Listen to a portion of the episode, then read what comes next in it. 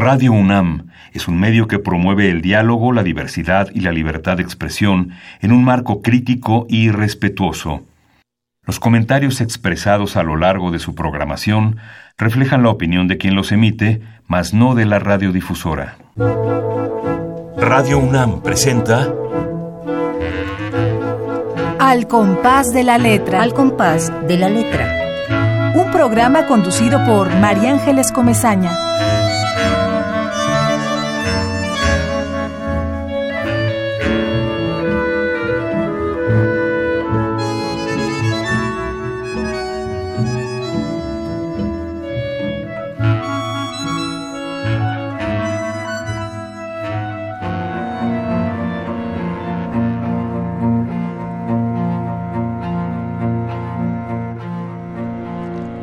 Poética. Domo ocular del universo desdoblante. Posibilidad ardiente de la arena. Mirada y luz del hondo anhelo se dispara, aún después de que incinerar la fiel ofrenda ya de por sobre sí se nos mantuvo gravitante. Ser que en el ignoto lapso de otro riel acaso fuera, comba de luz o bien zafir que no casi diamante proclible estalla en fin su firmamento, tras el obuso occidental que ajeno suelo explora, por no querer saldar aquí los abismos de esta aurora.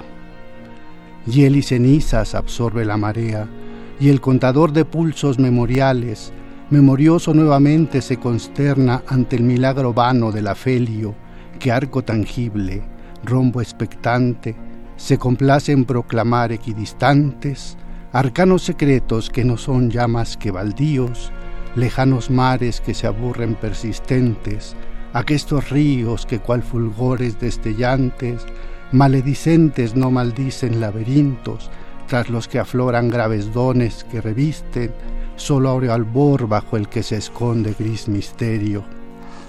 Más que leve estar el que hacer produce rutilante, y el ha del viento pasmado ante natura se estremece. Din don, din dan, repica el intelecto, abriendo cual maitín la nave de los muertos.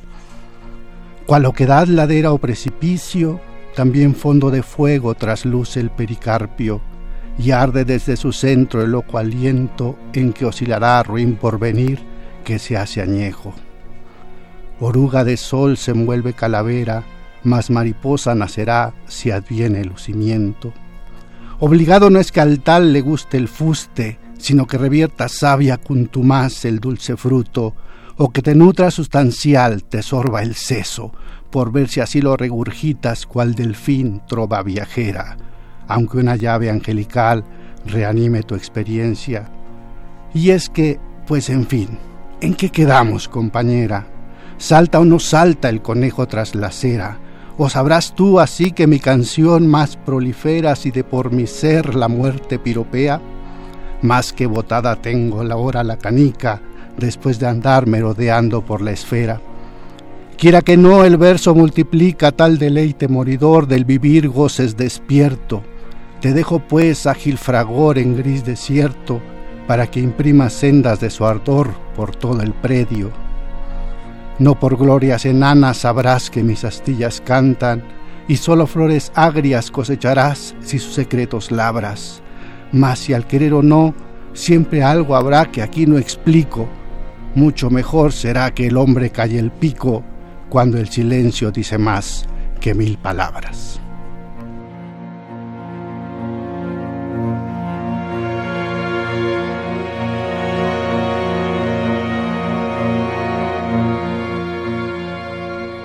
Queridos amigos, un programa más de poesía, una ventana de Radio UNAM abierta a la poética, a la poesía, a esto que es como una especie de descubrimiento que, sucede en la piel, en la sangre, en las arterias, cuando uno escucha un poema de larguísimo aliento como este que acaba de, eh, leer nuestro invitado de hoy, eh, Daniel Olivares Viniegra, Muchas gracias, Daniel, por estar aquí. Un placer, un saludo a tu audiencia, un gusto estar en esta extensión de nuestra alma mater. Es una extensión, efectivamente, y estamos muy contentos de tenerte aquí.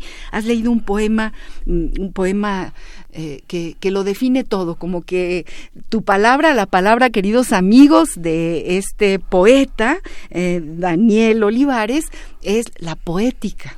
Y bueno, resulta que cuando nos fuimos a los diccionarios para ver qué decían y qué descubríamos en el muro de la poética, pues hay una definición muy pequeñita, al ratito la vamos a escuchar, por ahí está mi productora para que nos la ponga en un ratito. Pero bueno, abro un paréntesis para saludarlos a todos. ¿Cómo estás, Pablo López? Sabemos que estás allá en Tlalpan escribiendo tu texto sobre la poética, que lo haces ah, todos los jueves eh, y lo dedicas a nuestros invitados. Eh, ya siempre decimos que Pablo es parte de este equipo, es eh, alguien que está al pie de la letra, en el compás de la letra. Y bueno, eh, a su cena, a su familia maravillosa. A mí siempre me parece un acto de magia saber que alrededor del radio todavía se sientan algunas familias. Y en el caso de Azucena y de Luis, ahí están su enorme familia. Son cuatro hijos maravillosos y esta pareja espléndida que sabemos que está escuchando el programa. Los saludamos también a Esther Valdés, que es nuestra radio escucha de siempre. Y ahí está, no sé por dónde andará mi querida Esther Valdés, pero seguro estará eh, escuchándote a ti, Daniel Olivares, a este programa que queremos tanto. Queridos amigos, pues sí, el programa de hoy, yo soy María Ángeles Comezaña, que nunca lo digo, y me, protesta mi productora, así que eh, ya doy mi nombre. Siempre estoy muy emocionada, siempre me conmueven los poetas que llegan. Han llegado poetas muy jóvenes, poetas comprometidos, poetas llenos de metáforas que abren horizontes fantásticos eh, y, y, este es uno de los de los casos porque ya escuchamos a Daniel Olivares eh, este poema sobre la poética. Sí, sobre el arte poética, quiere decir mi arte poética. Eh, cuando platicábamos para concretar la cita, bueno, me solicitas una palabra, bueno, dije poética pensando en que abriría con este poema. En realidad, este, la hubiera querido poner en, en plural, ¿no? Poéticas.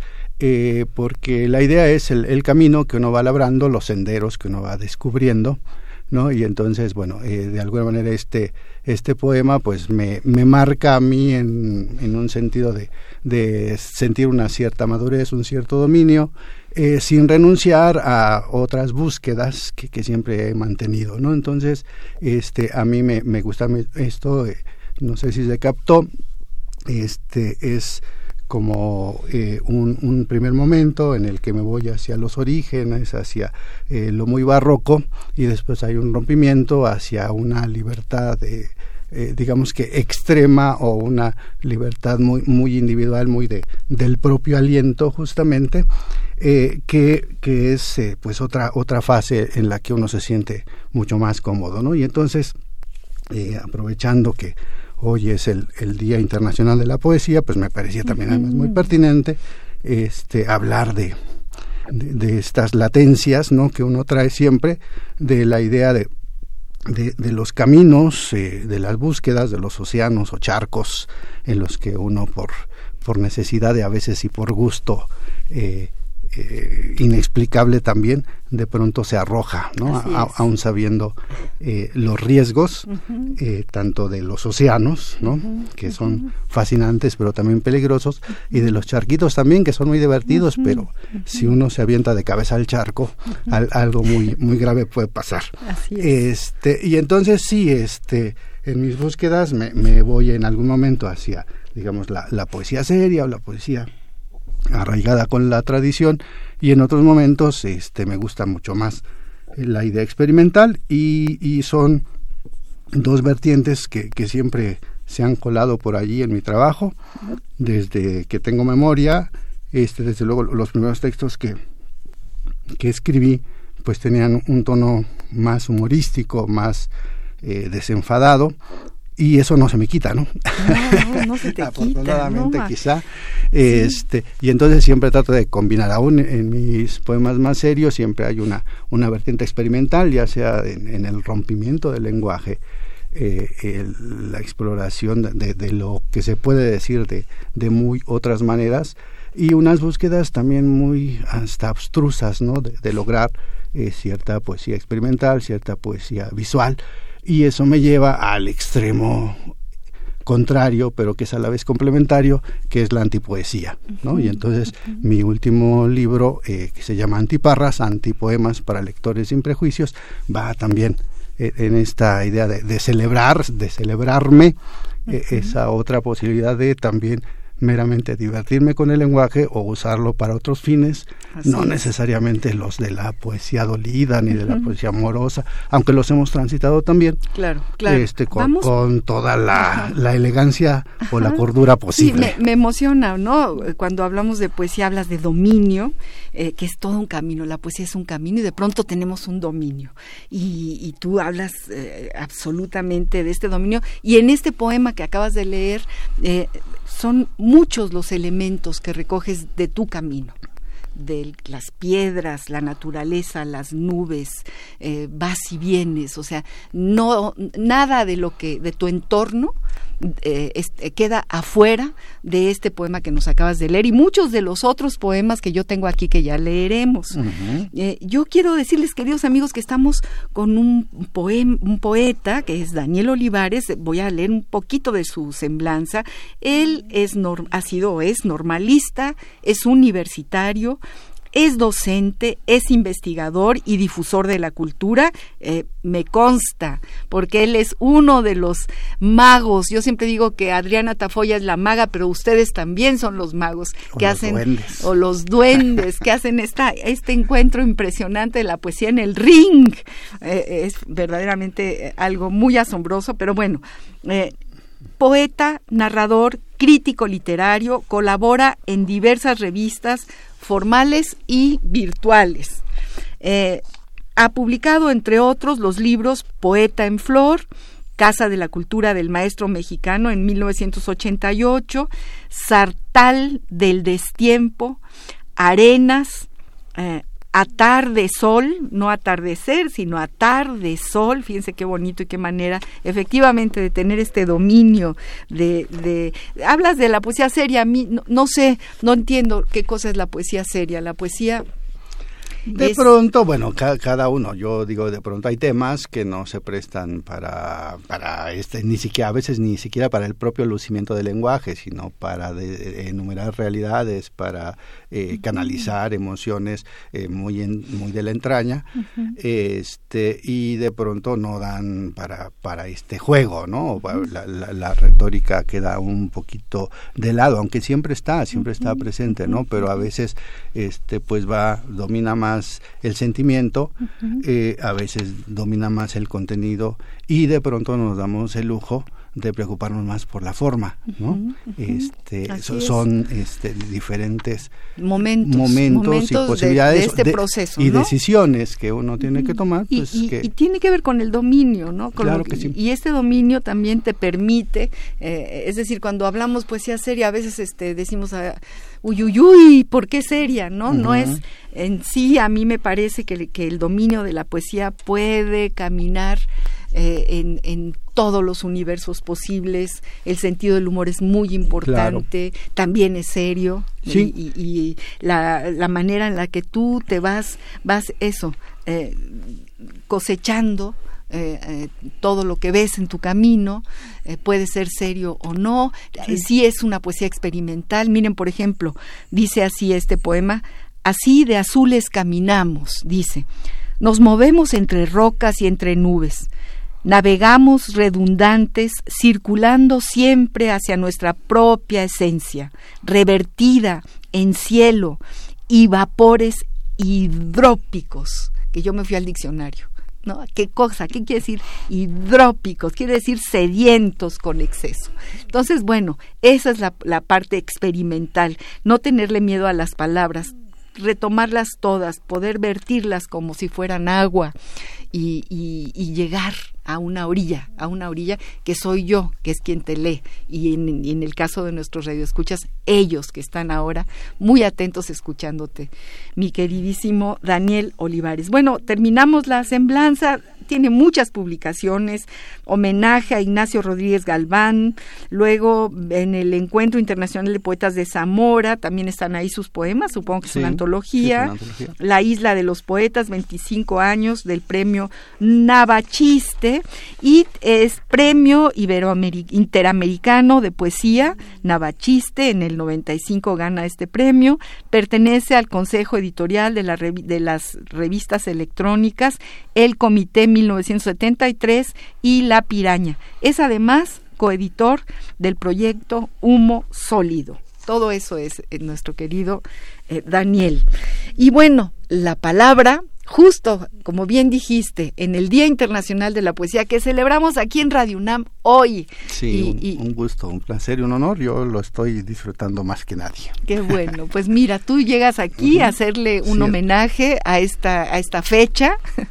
Luego las fechas son importantes, caen como campanas y nos dicen aquí estamos, ¿no? Sí, claro. Y hoy que es un día, pues así, de celebración mundial, eh, en, todos, en todas partes hay festivales, encuentros, eh, eh, recitales eh, eh, callejoneadas, qué sé yo, y este ya a nosotros nos tocó estar aquí en este espacio privilegiado y pues eh, y es una efemérides también muy importante desde el punto de vista histórico sí y astronómico y astronómico a la, primavera creo que se coinciden estas estas ideas, estas nociones, el solsticio, se alinean los astros. Sí, y todas las calles escriben poesía. Si ustedes levantan los ojos y ven a las jacarandas, qué poema, cada jacaranda. Recuerdo mucho a la gran poeta y además eh, pianista Tita Valencia, que escribió un libro sobre las jacarandas, un libro de poesía, y se fue caminando a buscarlas a todas y se fue a platicar con cada jacaranda que se iba encontrando. Pues Entonces estamos en el momento de las jacarandas, en la efemérides importantísima de la historia de México y en el Año Internacional de la Poesía, eh, platicando con Daniel Olivares, que ha seleccionado esta palabra poética. Vamos a ver qué dice el Diccionario del Español de México, del el Colegio de México, sobre esta palabra. La ruta de la palabra. Diccionario del Español de México de El Colegio de México. Poética. Sustantivo femenino conjunto de concepciones, tradiciones y medios de expresión característicos de una corriente literaria, una época o un poeta particular. La poética modernista, la poética del Renacimiento, la poética de Aristóteles, la poética de Tomás Segovia. La ruta de la palabra.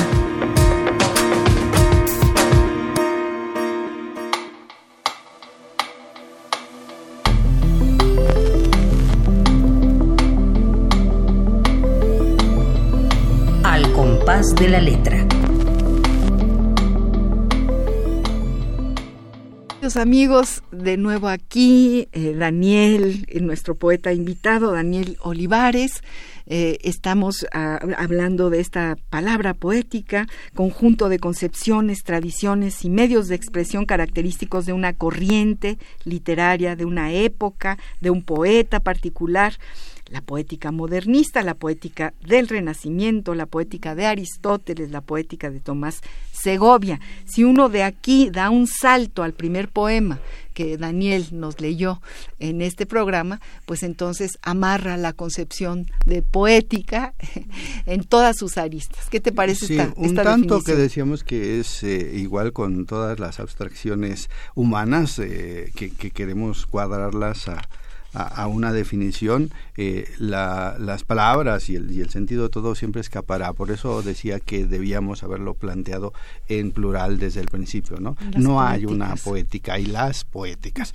Como no hay una sola verdad, hay las verdades. Y como no hay poesía, hay las poesías, quizá, ¿no? Entonces, eh, es, son estas maneras de pues de apropiarse de, de estas materias etéreas o, de estos formulismos que, que, nos van llenando eh, y eh, de la manera en que nos las apropiamos. Pero eh, decía, incluso en, en, uno mismo este, puede advertir que son poéticas. Yo no puedo decir que, que, tenga una, una sola poética, sino que tengo, por eso decía, como vertientes complementarias. ¿No? Que, se van generando en mi obra, que a lo mejor se contaminan unas a otras, a veces afortunadamente, espero, y, que a veces también chocan un tanto, pero que no pasa nada. Eh, entonces son, posibilidades de abordarnos, de, de entendernos, y en el discurso creativo además que, que bueno, ahí poética y poesía van este, ligadas y, poesía en el sentido amplio, la, poesía como el sentido creativo, la, creación misma del, del, ser humano a partir de cualquier manifestación y no solo de la palabra, entonces este, da, para esas ideas, ¿no? Más la idea de, del orden y de la libertad están allí siempre presentes, cuando uno quiere crear, eh, pues tiene que tener una estructura, por lo menos tiene que tener una idea, y esa idea como la cómo la volvemos creativa. Entonces, este, están pues siempre en esta dialéctica, ¿no? esta dinámica de, de qué queremos lograr, eh, cuáles son las reglas, qué, qué, reglas valen y qué reglas se, pueden omitir o, hasta transgredir conscientemente eh, en el ejercicio de la creación. Entonces, poética va ligada con la idea de creatividad y la creatividad en, en, esta, en este sentido, tanto de acudir a la tradición como la innovación y entonces eh, siempre estamos pues pendientes por lo menos no de, de cómo esto que también es un tanto abstracto, cómo finalmente podemos hacer uso de, de esa paleta o de estas posibilidades o de estas tendencias. Pero aquí, eh, de hecho, hablamos de tu poética y yo pienso que es en singular. Tu poética es un horizonte muy grande, es una poética que está llena de esto que tú acabas de decir al, principio del programa, ¿no? De, tu experimentación con las palabras, de, tu dominio, en fin, de, la poesía seria que tú le llamas poesía seria, que yo me imagino que, bueno, cuando uno eh, de pronto se mete en los rigores académicos, entonces por ahí se cuela a lo mejor la sustancia de seriedad dentro de la poesía. No sé si tiene que ver con lo académico lo que tú estás planteando, pero es una poética, yo desde mi punto de vista la tuya, es una poética la de Tomás Segovia, es una poética la de Aristóteles, etcétera, etcétera, la de Pablo López que está allá en Tlalpan escribiendo algo sobre su poética. Y bueno, amigos, quiero decirles que eh, en este programa somos muy generosos, no nosotros, sino nuestros amigos. Y tenemos dos libros espléndidos que, que regalaremos a los primeros que llamen al 55 23 54 12 o 55 23 76 82. También pueden mandar un Twitter arroba Radio UNAM o un Facebook Radio UNAM o pueden mandarnos un correíto radio arroba unam.mx. Lo que más nos gusta en este programa es saber que allá está el oído de alguien, en, el, en, el, en la calle, en el coche, en su casa, en la fábrica, en el hospital. De repente sabemos que hay enfermeras que nos escuchan y que hay grupos que incluso de, de la SCT, eh, eh, de, de, correos, nos escucha un compañero de la SCT que tiene que ver con la revistita del sindicato y, que, y que está muy emocionado por esta cápsula eh, de, de las cartas que nosotros, así como desde un punto de vista muy nostálgico, traemos a esta mesa. Bueno, queridos amigos, pueden llamarnos, nos encanta que nos, que nos llamen. Los libros, eh, la editorial Itaca, realmente le agradecemos siempre muchísimo, que tiene unos títulos espléndidos. En esta ocasión regala el libro de Paulina Rivero Weber, Se busca heroína y la revista de la universidad, esta preciosa revista. Que está eh, estrenando formato, por cierto. Está estrenando. Ahora que la veo. bueno, está ya, desde, desde hace unos meses, ¿no? pero yo la no la había visto en este formato. Bueno, pues aquí tenemos varias este, revistas. El día de hoy vamos a entregar, a ver que nos diga Ivonne, que está ahí recibiendo una llamada telefónica. Yo no sé si es una o dos, pero bueno, al primero que llame. en esta ocasión, en este mes, porque la revista dedica sus a, temas diversos. En este caso, el género, el género que es tan importante en, nuestro discurso eh, contemporáneo. Claro, y, en este mes también por la fecha de, por, la mujer, ¿no? y el movimiento feminista. Y bueno, hay, hay nombres como Eva Alcántara, Wenceslao Bruciaga, Gabriela Cano, Francisco Carrillo, Abril Castillo Cabrera, Verónica Espósito, etcétera, etcétera, Sandra Lorenzano. Tenemos realmente a un grupo estupendo de plumas y dos revistas para aquellos que nos llamen y que quieran leer este magnífico compendio cultural que también la UNAM eh, lo hace con enorme esfuerzo. Bueno amigos, estamos platicando con eh, Daniel Olivares sobre su poética, sobre sus poemas y yo le pediría a Daniel que nos leyera otro poema, que vayamos salpicando esta hora para escuchar tu voz poética, mi que, querido Que nos vamos a ir a los extremos, eh, por eso quería abrir con aquello y decía, eh, ahora vamos a explorar, hablábamos de la poética y ahora me voy a ir a la antipoética. Eh, de los antipoemas, el libro que, que, traigo es Antiparras, Antipoemas para lectores sin prejuicios, que es un indirecto homenaje a Nicanor Parra, pero eh, mm. no necesariamente. hace muy sí, claro. Eh, tiene que ver, desde luego estoy eh, partiendo de, la idea de la antipoesía que puede nombrarse, pero no necesariamente este, hay una sola antipoesía también. ¿no? este, aunque Parra se asume como el gran antipoeta y, y, lo hace bien y es el gran maestro, digamos, cercano que tenemos, antes de él eh, yo poeta chileno claro, que murió de 100 años me parece todavía a, los 100 años escribía a los 103 por eso. así es. sí sí sí a los 103 años o algo así. Eh, yo, José Ángel Leiva fue y le hizo una entrevista que no te la acabas maravillosa. Claro claro maravilloso. Eh, y entonces eh, pero yo rescato yo promuevo que la antipoesía está latente y está presente en todo momento. Es simplemente otra otra manera de, de abordar la creatividad. Y entonces este libro va por allí jugando con, desde luego, pequeños poemas, no son poemas, no es poesía, no es literatura, es el juego, desde luego, porque eh, como vamos a, a cerrar y a, y a modernos la, la cola, eh, finalmente este, estamos en lo mismo, ¿no? Y, y, por eso decíamos, son las dos caras de la moneda, el yin y el yang, la luz y la oscuridad, etcétera, eh, son las zonas por las que nos podemos mover. Desde luego, el antipoema siempre va más en esta idea de, eh, del humor, de, de, la, otra mirada, en, otro tono, y quizá donde eh, comienza a tomar forma es justamente pues cada quien como la va percibiendo, como la va definiendo. Y por eso eh, el libro abre con definiciones o indefiniciones o antidefiniciones de lo que es poesía y lo que no es poesía y de lo que es la propia antipoesía. y bueno, leemos antipoemas. Antipoema. Indefiniciones. Antipoema. Eso que se sitúa en ocasiones más allá del más acá. Antipoema. Primera luz que solemos ver los hijos de la mañana. Antipoema. Revelación que ocurre cuando al poeta le musita la musita. Ah, está padrísimo.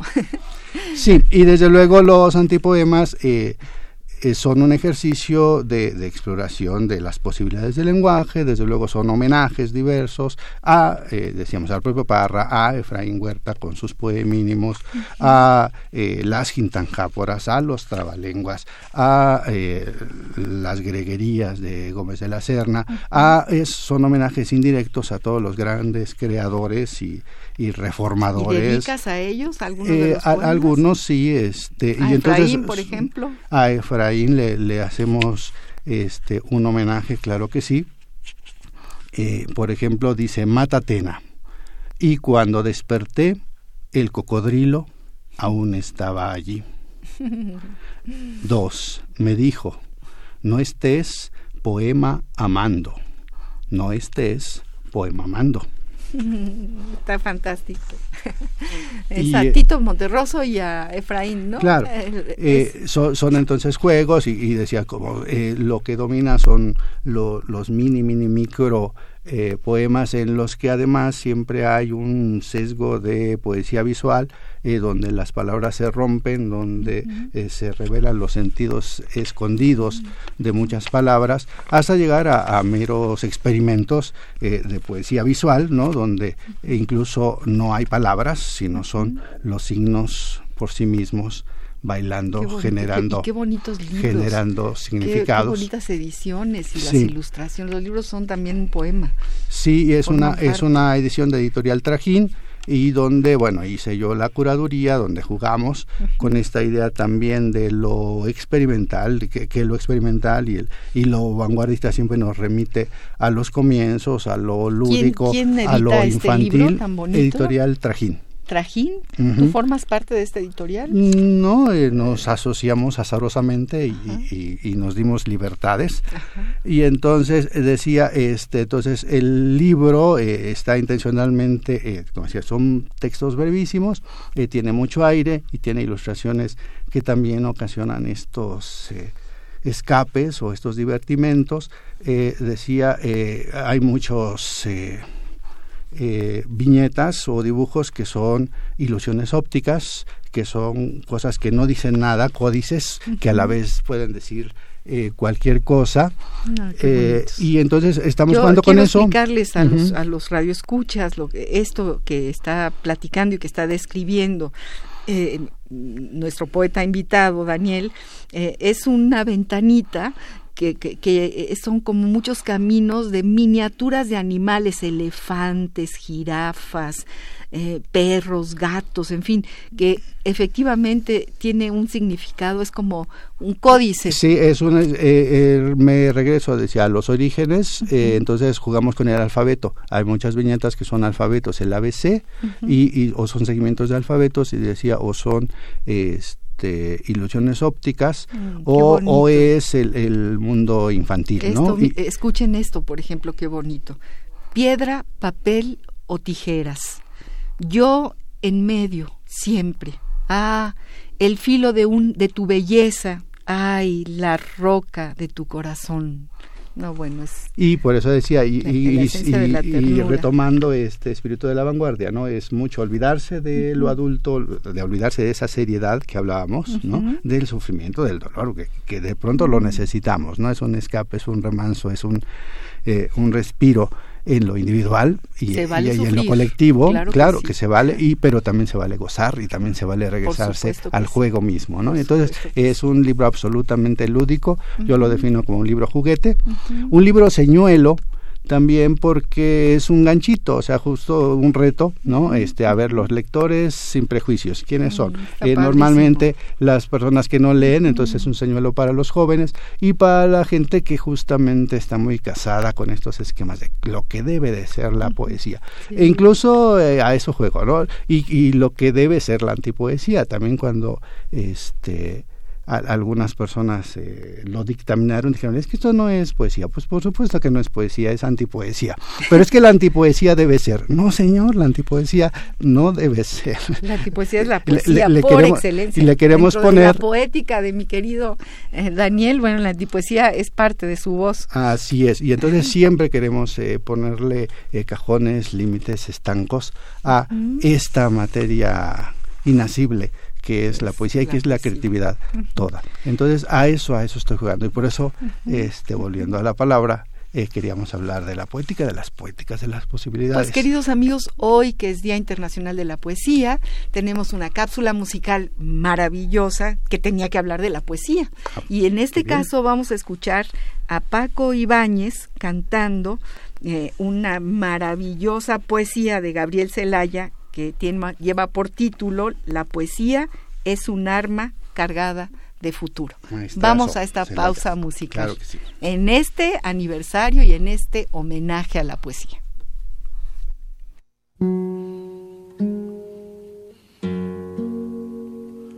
Cuando ya nada se espera personalmente saltante, más se palpita y se sigue más acá de la conciencia, fieramente existiendo, ciegamente afirmando, como un pulso que golpea las tinieblas, que golpea las tinieblas.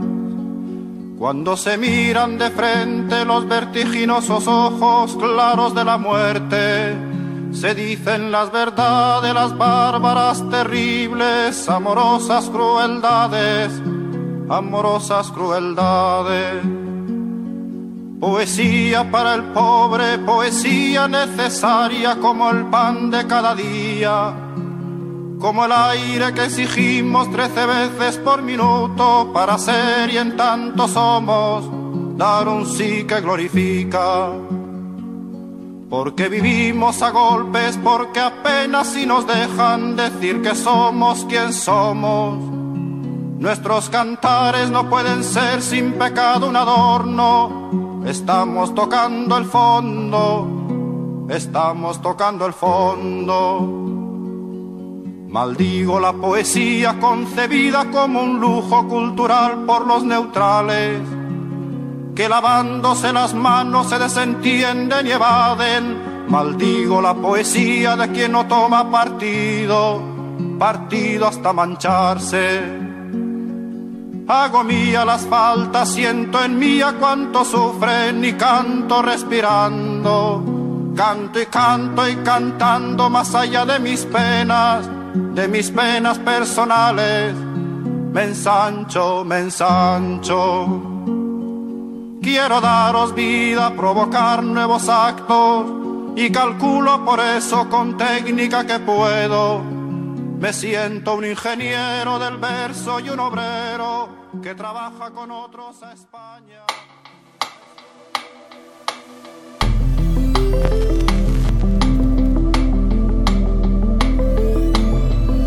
Al compás de la letra.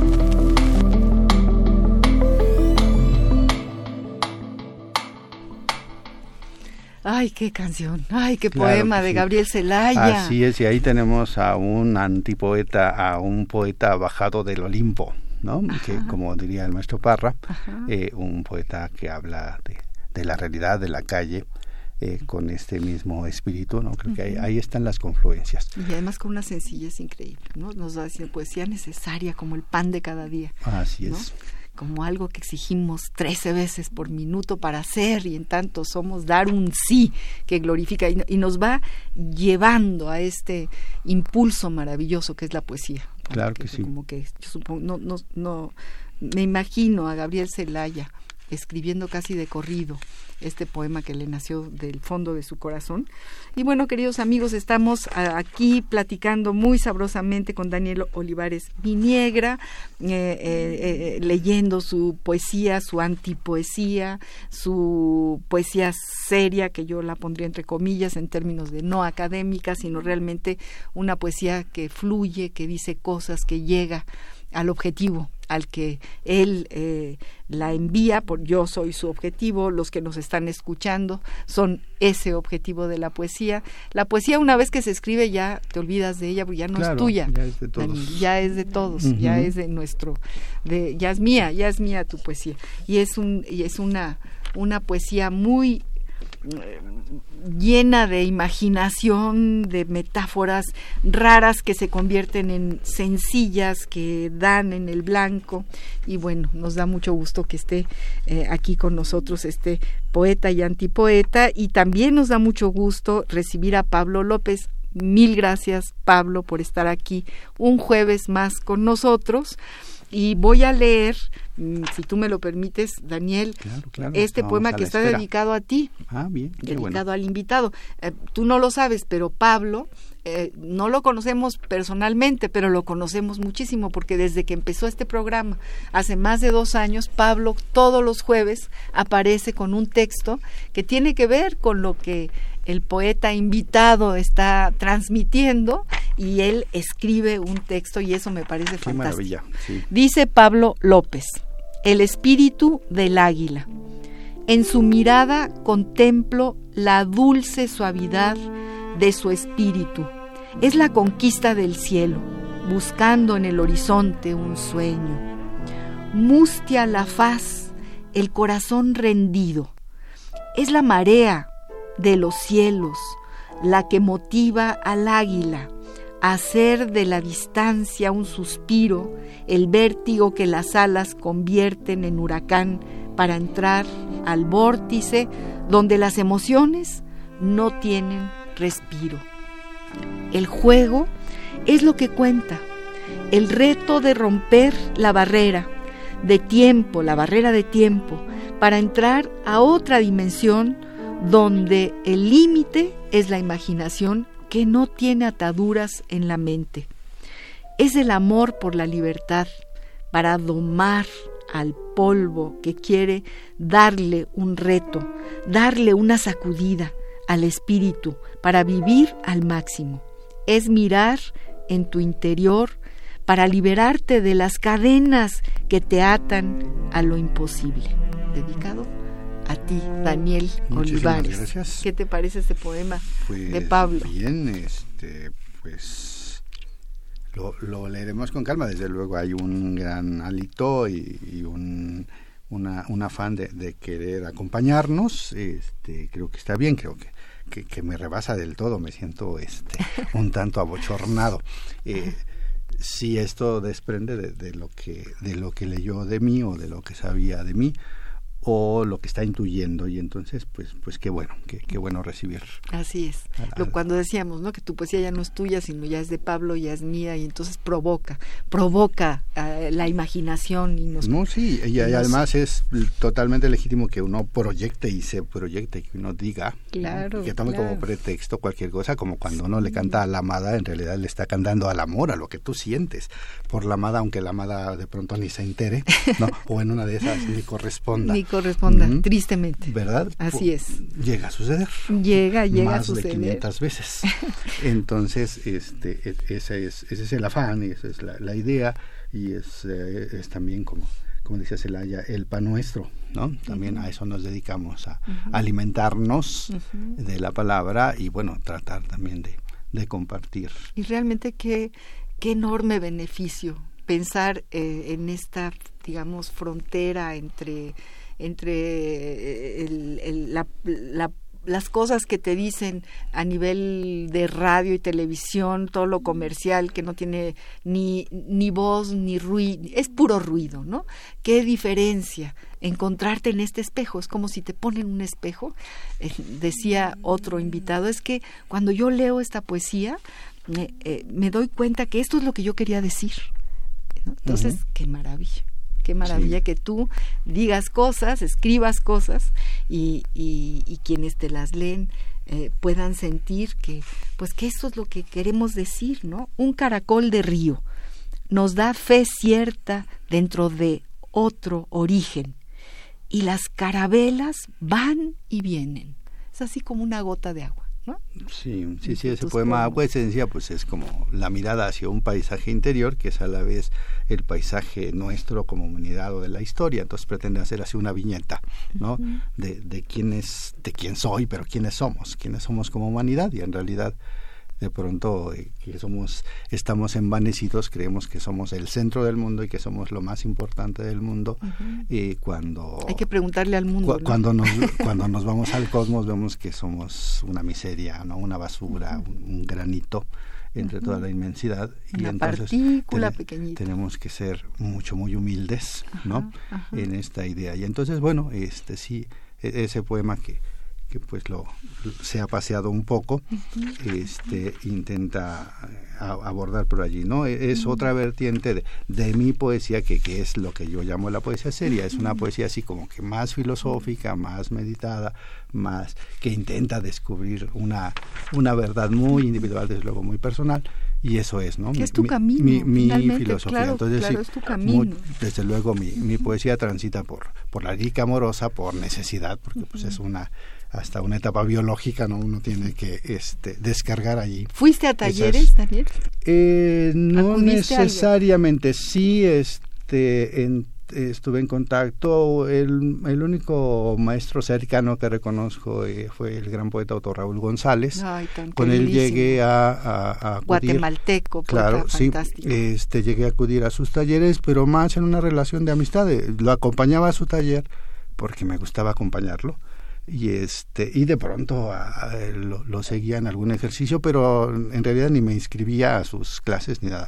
Tuve la suerte de, que fuéramos amigos mm. este y yo lo acompañaba para allá y para acá tanto a sus talleres de, poesía como de oratoria como a las cantinas y a las presentaciones qué grandes poetas guatemaltecos hemos hemos tenido aquí eh, por los exilios no eh, Carlitos Illescas, claro. Matute, eh, Otto Raúl. Y Leiva también, Raúl Leiva. Raúl Leiva. De, esa generación, la generación del 40, que justo por el exilio, el movimiento revolucionario guatemalteco, este, cuando hay el golpe de Estado, pues todos, tienen que emigrar. Llegaron a México, claro que sí. Y Otto Raúl fue uno de ellos. Y sí es de alguna manera mi, mi padrino, ¿no? Este, él me, me inició, él me prologó algunos de, mis primeros textos, este me hizo algunas reseñas y yo también lo seguí mucho y también, este, en fin, compartimos cosas y eh, gracias a ello, eh, decía, el, el taller era pues la vida, ¿no? El taller, la calle, el caminar, el, el tomarnos una copa o dos o muchas y, convivir con otros poetas, este, pero propiamente como taller. No, mi formación es pues más académica. Finalmente estudié letras, entonces, ¿qué, qué más taller? Estudiaste en la UNAM, Puedo decir en la, en la UNAM y desde luego pues todos, todos mis profesores de, de, las diferentes materias pues fueron mis, mis maestros de literatura y, yo evidentemente por ahí leímos. Por ahí están tus tinteros, Por ahí leímos poesía y por allí algunos este pues nos impulsaron o nos este tenemos una capsulita que no, quiero que se acabe el programa sin pasarla. Hemos recurrido a los epistolarios como fuentes literarias. Nos emociona pensar en grandes escritores que, que hablan de su intimidad, porque una carta justamente es esa parte de la intimidad que solamente se da en la carta y sobre todo en la manuscrita. Ahora tenemos todas estas maravillosas este, medios de comunicación donde también se escribe, pero bueno, eh, hemos mm, seleccionado muchas cartas que nos conmueven profundamente. Y encontramos una carta, fíjate nada más, eh, Daniel, una carta que le escribe eh, Cortázar, tú decías cuando eran buenos, a Mario Vargas Llosa, cuando eran buenos. Cuando eran Yo creo que Cortázar, Cortázar siguió siendo muy bueno y yo creo que yo le perdono todo a Vargas Llosa después de, leer la denuncia más importante de eh, los horrores de América Latina, que es la fiesta del chivo. Yo ahí ya dije, no, pues este hará lo que hará, se, irá a Lola o lo que sea, pero ya escribió esta maravilla, entre otras cosas. Y entonces, bueno, en, en 1965 tenían una relación cercana Julio Cortázar con Vargas Llosa y vamos a escuchar una carta de Cortázar, con qué, con qué cariño le escribe a este enorme novelista y escritor que es Vargas Llosa. Epistolario Domicilio conocido. conocido. Carta de Julio Cortázar a Mario Vargas Llosa por su novela La Casa Verde. Ginebra, 18 de agosto de 1965. Querido Mario, a esta máquina le faltan todos los acentos. Los iré poniendo a mano cuando relea esta carta, pero perdonarás que se me salten algunos. Por paquete certificado te devuelvo la novela y espero que recibas las dos cosas sin demora. He dejado pasar una semana después de la lectura de tu libro porque no quería escribirte bajo el arrebato de entusiasmo que me provocó La Casa Verde. Y sin embargo, ahora que voy a decirte algunas cosas sin pensarlas demasiado, dejando que la máquina vuele casi a su gusto, siento que el entusiasmo no solamente no ha disminuido, sino que se ha afirmado. Se ha vuelto ya eso que todo novelista quiere para su obra. Recuerdo, memoria segura y firme. Quisiera decirte ante todo que una de las horas más gratas que me reserva el futuro será la relectura de tu libro cuando esté impreso, cuando no haya que luchar con esa A partida en dos que tiene tu condenada máquina. Tírala a la calle desde el piso 14. Hará un ruido extraordinario y Patricia se divertirá mucho. Y a la mañana siguiente encontrarás todos los pedacitos en la calle y será estupendo, sin contar la estupefacción de los vecinos, puesto que en Francia las máquinas de escribir no se tiran por la ventana. Perdóname la improvisación de esta carta. Dale un beso a Patricia de parte de Aurora y de mí, y un gran abrazo de este hermano tuyo que se siente tan feliz de haberte escrito esta carta. Julio.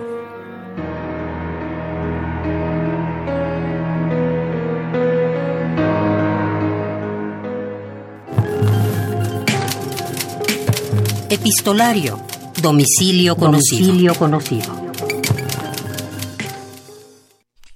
Queridos amigos, estamos aquí escuchando esta carta, emocionados, imaginándonos esa máquina de escribir que se tira por la ventana. Las dos máquinas de escribir. Y luego los cachitos en la calle, en París. Así es.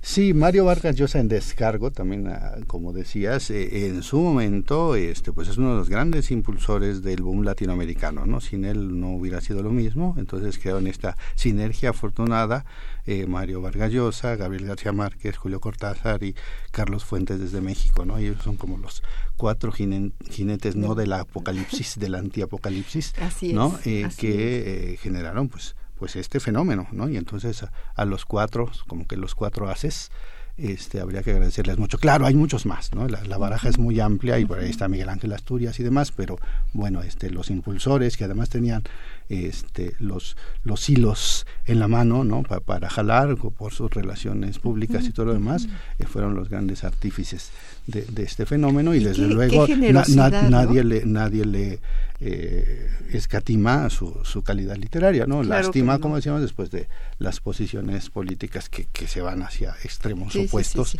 Pero que no tienen que ver con, o sea, está como como hay una especie de esquizofrenia intelectual ahí que me parece aburridísima, entonces eh, prefiero acordarme de la denuncia brutal de la claro, claro, de, la fiesta del Chivo y de toda su obra.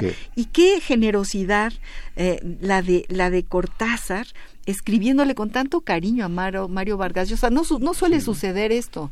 Hay muchas rencillas y muchas cositas ahí entre los escritores. Y, Pero en su momento eran grandes amigos, eran como decíamos, grandes, eran grandes amigos, y cómplices. Qué bonito. Y, qué emoción leer la novela de la que habla esta carta y, pensar, es que la voy a releer cuando esté editada. Efectivamente, las novelas, una vez que ya están metidas en sus pastas, en su cuarta de forros, ya es otra cosa, ya no es la novela que es que que, que, tiene correcciones y no es otra, camina sola, ¿no? Como decíamos de la poesía, que ya también camina sola. Sí, es inevitable este, el, estilo de Julio que nos lleva a, Rayuela, ¿no? El, sí, es maravilloso. El, detalle de aventar la de aventar una máquina y de encontrar los cachitos, ¿no? Entonces nos, remonta desde luego a, cualquier pasaje de Rayuela, ¿no? Sí, no, Donde suceden esas cosas absurdas que, que son el realismo nuestro, el realismo mágico, maravilloso eh, de nuestra realidad americana que después la, la cota, ¿no? Bueno, esto, es posible en nuestras realidades americanas. en, en, París no se tiran las máquinas.